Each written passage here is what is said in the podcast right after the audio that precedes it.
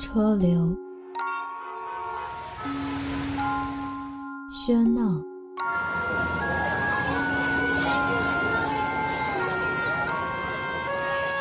遇见。你好，俺在辽宁。你好，我在江西南昌。你好，我在固检。你好，我在北京。你好，我在大连。你好，我在大庆。你好，我在广州。你好，我在小作。你好，我来上海。你好，我在你好，我在太原。你好，我在唐山。回家，不知道现在的你正躺在床上，还是在回家的路上。不论你在哪儿，我在晚间治愈系陪伴你每一个夜。我是袁熙。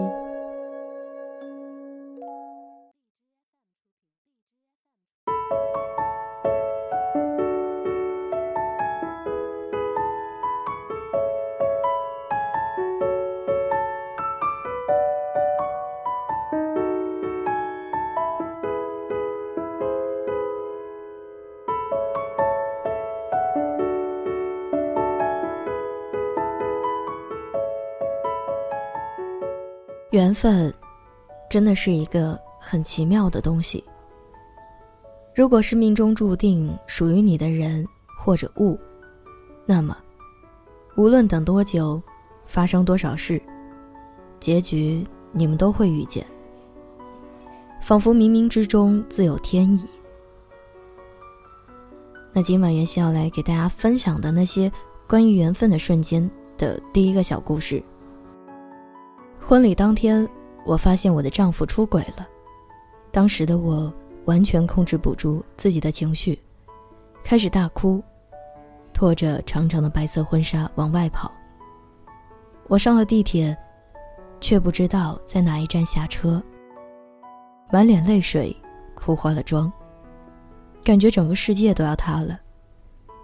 就在这时，一个男孩子走近我，抱了我一下。然后挽起我的胳膊，带我走下车厢，仿佛他就是我的新郎。后来，他成了我的丈夫，现在，他是我小孩的爸爸。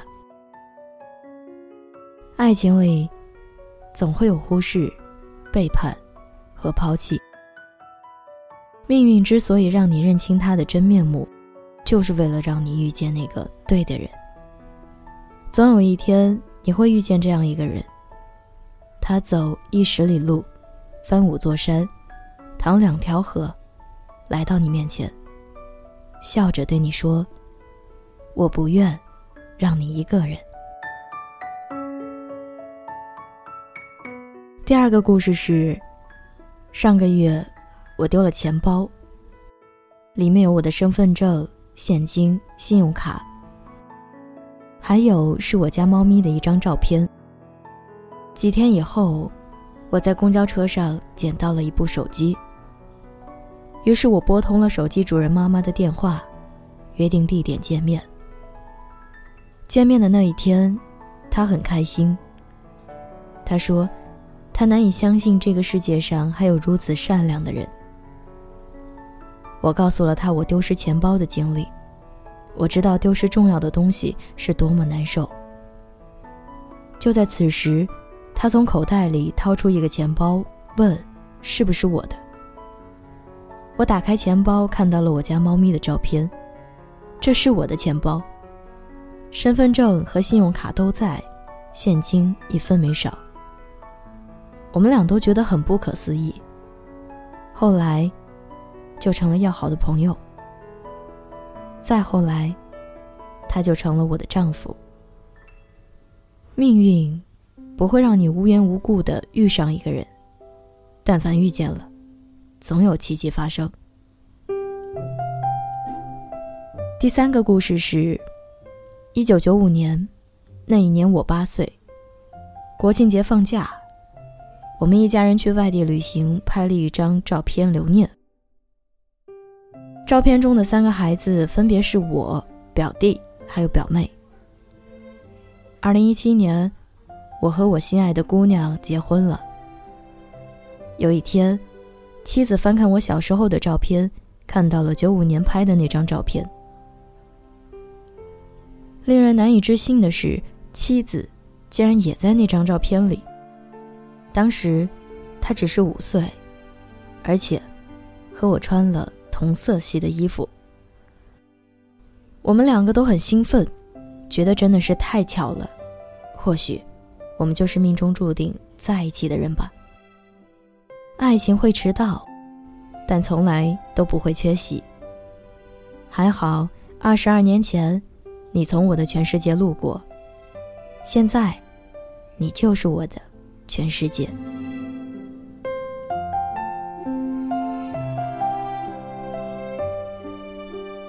第四个故事是，几天前，家里的猫咪 f r e d d y 突然失踪不见了。丈夫说他一定是有意识到自己快要死了，所以躲起来了，悄悄的离开了。毕竟 f r e d d y 已经有十三岁了，我一直不知道怎么跟五岁的儿子解释这件事情。昨天，我和儿子出去散步，脑海里。一直在编着各种理由。突然，我听到儿子在喊我：“妈妈，你快过来看！”我走近一看，儿子手里抱着一只小猫，竟然跟 f r e d d y 小时候长得一模一样。现在，这只小猫跟我们生活在一起。我告诉儿子 f r e d d y 是住在这只小猫身体里了。人这一生最痛苦的，莫过于一直在失去。失去的恋人，失去的亲人。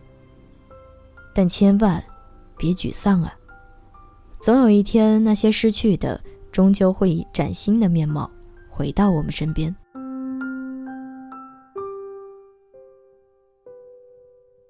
第五个故事是，二零一四年，小男孩 Robinson。因为脑瘤去世了。此后的每一天每一秒，妈妈都在不停的想念他。前一段时间，妈妈去给 Robinson 扫墓，流着泪在心里默念：“儿子，妈妈好想你，能不能再让我见你一面？”然后奇迹发生了，一只小小的知更鸟落在了妈妈的手上，歪着头认真的看着妈妈。英文里知更鸟的名字是 Robin，而儿子的姓氏恰好是 Robinson。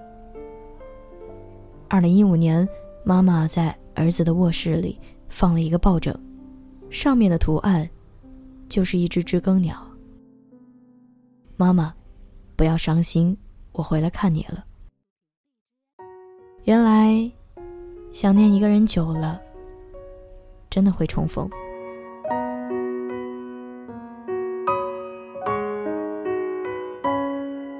第六个故事是：去年秋天，我的妈妈得癌症。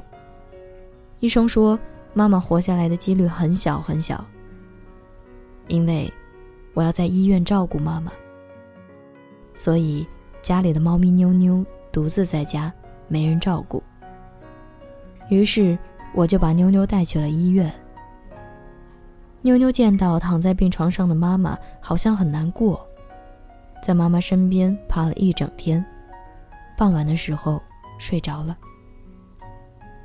第二天清晨，护士来查房，发现妞妞已经没有了呼吸，她已经悄悄离开了。